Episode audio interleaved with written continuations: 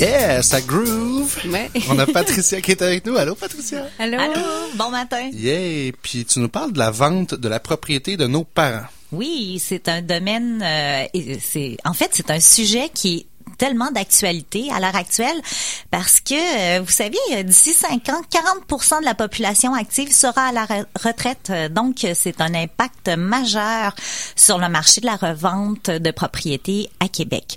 Alors on a on a plusieurs personnes là, qui arrivent à un moment euh, donné où euh, la maison familiale devient un fardeau pour toutes sortes de facteurs.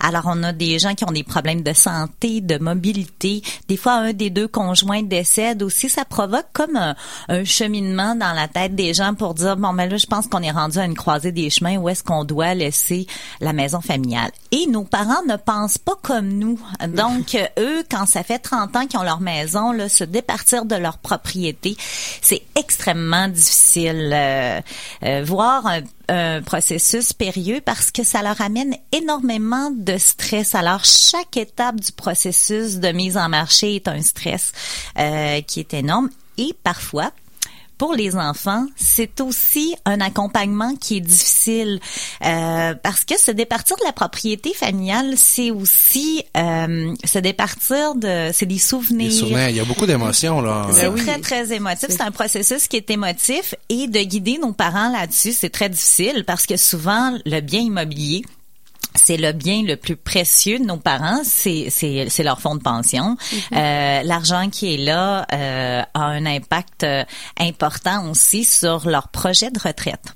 Alors euh, pour plusieurs, le, se dégager de la maison familiale aussi, c'est de pouvoir euh, profiter un petit peu de leur euh, de leur retraite à venir. Parce que c'est comme- des enfants, là. Les enfants, faut qu'ils s'entendent, là. Il y a pas. Ah non, euh, mais ça, ça va être terrible parce que j'allais dire, comme euh, immobilier et émotion égale oui. danger, euh, qu'est-ce qui nous reste comme solution? Ben oui. Ben, je pense que la première étape, c'est d'abord de faire faire faire une évaluation marchande, je dirais objective de la propriété, parce que souvent les enfants, ben ils veulent défendre leurs parents en se disant, ben mon Dieu, ça vaut une fortune. Euh, parfois, ben il faut se remettre en position de la vraie et la juste valeur marchande de la propriété. Donc, de faire appel à un courtier euh, compétent, un courtier qui est spécialisé dans le dans le secteur, puis qui a de l'expérience, puis a la connaissance du marché de la propriété. Ça va me faire plaisir de rencontrer tous Ben les oui. clients. Et aussi, euh, parfois, quand on veut vendre la propriété à un membre du clan, de la famille, on peut procéder aussi à, à faire venir un évaluateur agréé pour euh, vraiment avoir une vision complètement externe et neutre euh, de la valeur de la propriété. Pour, pas que personne sente qu'il y a du favoritisme, puis euh, hey, il y a eu un prix de faveur ou euh, Exactement, toute chicane familiale. Donc, euh, quoi qu'actuellement, c'est quand même euh, rare de voir des membres de la famille qui vont acheter la, une propriété des parents. Euh, ça peut arriver, donc c'est aussi bien d'avoir le souci de faire les choses de la bonne façon pour pas qu'il y ait de euh, de- d'envie, de, de problèmes familiaux euh, Et liés aussi, avec ça. après ça, c'est un outil, l'évaluation en demeure ou pour la vente future, euh, de dire ça a été évalué de façon objective, euh, la, la, la demeure, là. Exactement. Je pense que c'est un premier pas.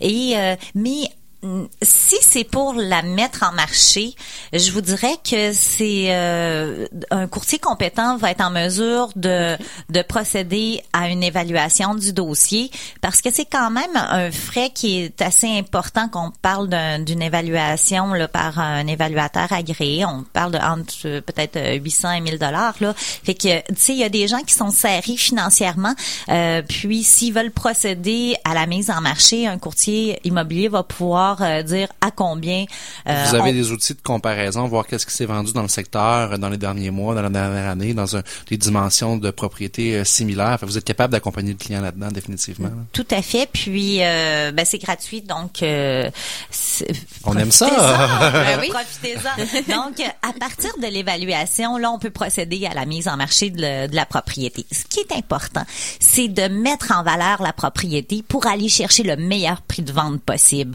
Donc moi, quand je rencontre des, personnes euh, du troisième âge, euh, je viens euh, remodeler le décor de la propriété pour aller attirer notre clientèle cible. Alors, les gens veulent pas acheter des maisons qui ressemblent à la maison de leurs parents parce qu'il faut pas oublier que la clientèle cible, c'est des jeunes qui vont acheter la maison. Alors, je vais venir remodeler un petit peu le décor. Je fais un, coup de home staging pour euh, donner euh, le, le plus d'éclat possible à la propriété. On met en valeur la lumière d'une maison, on, on dégarnit la propriété, on en enlève ensemble pour donner de l'ampleur au niveau des pièces puis rendre la propriété euh, attrayante. Génial, Patricia, d'excellents conseils. Merci beaucoup. On te souhaite une super belle journée puis on Oui. se reparle dans deux semaines. Ça va trop vite. Ah Oui. mon Dieu, on en À prendrait bientôt. À bientôt. Bye. Au revoir.